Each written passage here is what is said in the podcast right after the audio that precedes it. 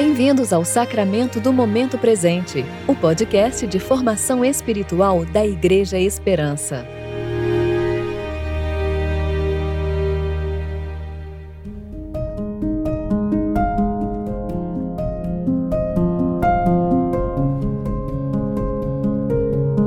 Hoje é quarta-feira, 15 de dezembro de 2021, tempo de reflexão do terceiro domingo do Advento teu reino é reino eterno, e o teu domínio permanece de geração em geração.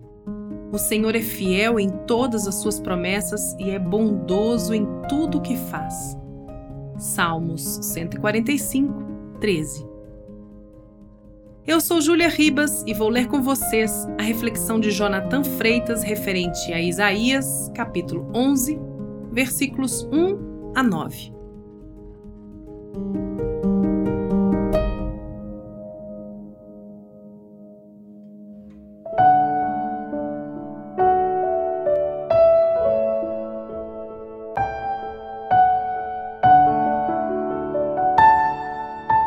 Ramo brotará do tronco de Jessé, e um renovo frutificará das suas raízes. O Espírito do Senhor repousará sobre ele, o espírito de sabedoria e de entendimento, o espírito de conselho e de fortaleza, o espírito de conhecimento e de temor do Senhor. Ele se inspirará no temor do Senhor, e não julgará pela aparência, nem decidirá pelo que ouvir dizer mas julgará os pobres com justiça e defenderá os humildes da terra sem parcialidade. Ferirá a terra com palavras de juízo e matará o ímpio com seu sopro. A justiça será o cinto do seu peito e a fidelidade o cinto de sua cintura. O lobo habitará com o cordeiro e o leopardo se deitará com o cabrito o bezerro, o leão e o animal de engorda viverão juntos, e o menino pequeno os conduzirá.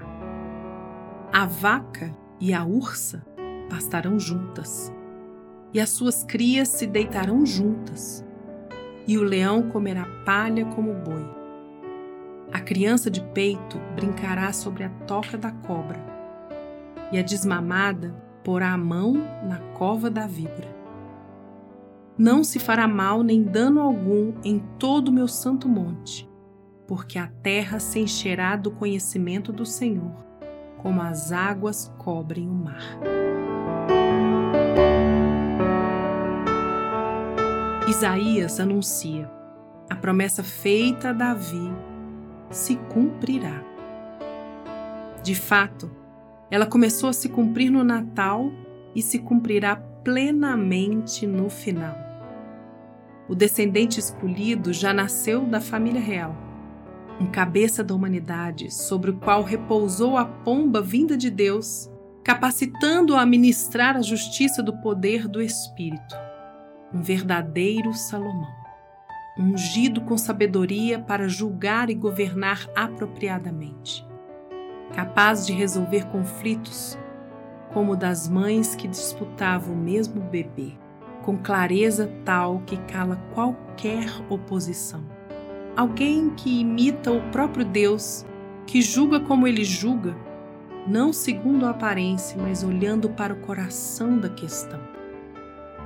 Um líder com a lucidez de ver as coisas como elas de fato são e de agir conforme essa verdade. Uma autoridade que não se deixa levar pelo engano, pelo falso testemunho, pela mentira, uma pessoa em cujos olhos não há treva alguma. Seus atos só esclarecem os fatos e trazem iluminação para tudo o que estava escuro, assim como o nascer do dia. Por causa da sua exaltação e unção como rei, os que estiverem invisibilizados na sombra fria projetada pela imposição dos poderosos serão trazidos para a luz.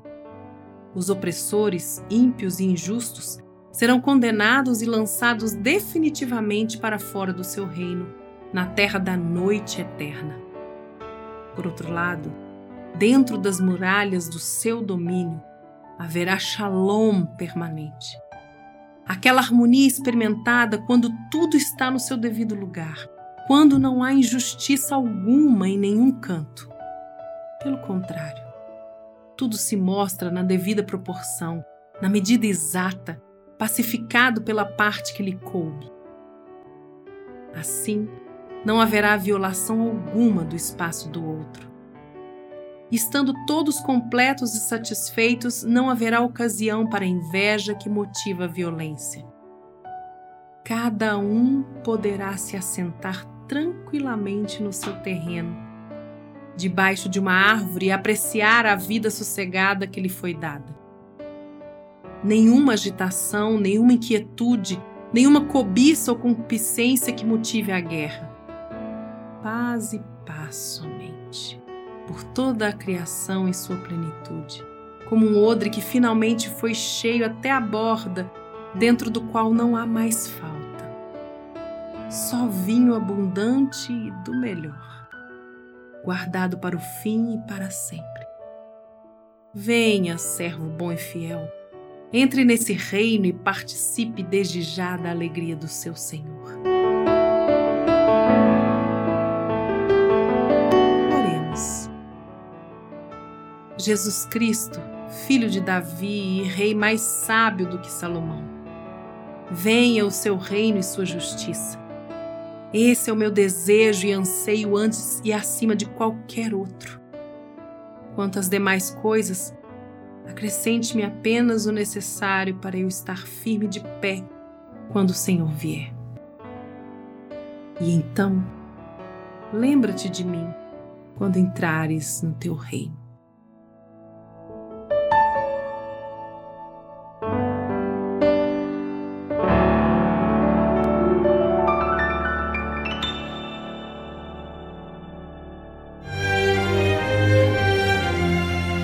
Você ouviu o Sacramento do Momento Presente, o podcast de formação espiritual da Igreja Esperança.